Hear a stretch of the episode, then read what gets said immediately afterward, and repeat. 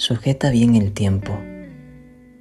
Protégelo, vigílalo, cada hora, cada minuto.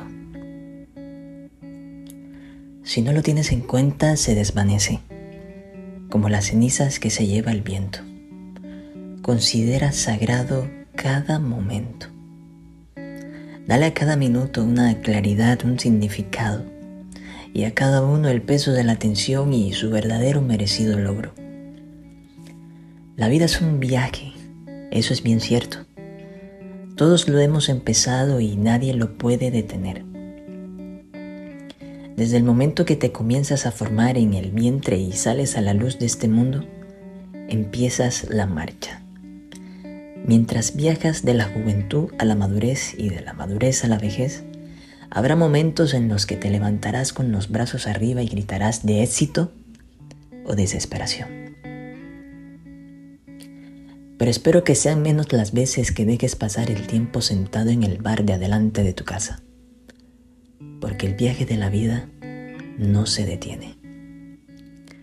Y yo creo que lo que sucede cuando te haces mayor es que todo se vuelve un tanto más complicado.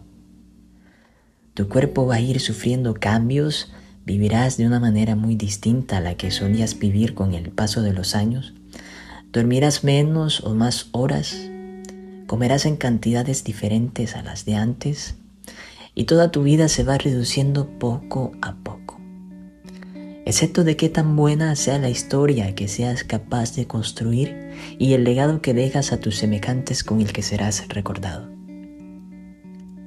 En la historia de la humanidad hemos tenido extraordinarios personajes que han marcado momentos significativos de sus vidas en este mundo.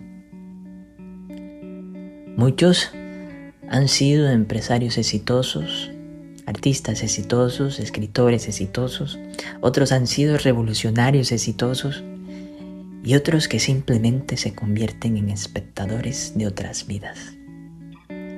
Y cuando quieren darse cuenta, ya el tiempo se les ha desvanecido. Porque cuando pierdes el tiempo en la vida, se te restan.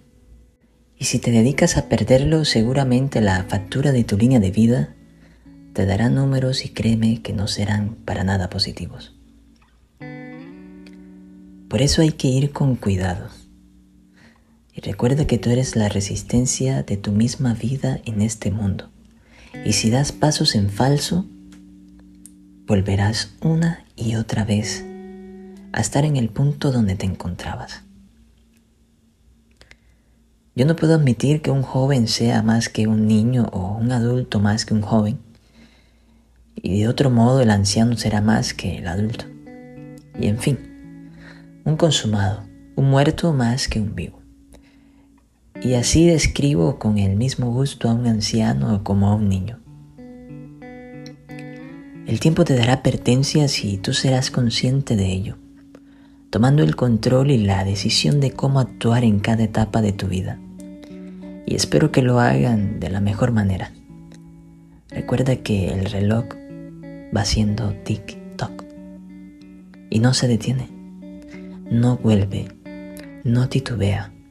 Él avanza sin importar el qué.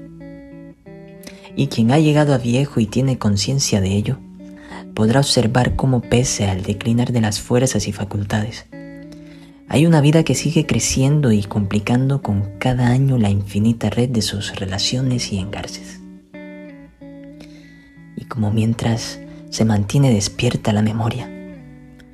Nadie se pierde del pasado y de lo transitorio.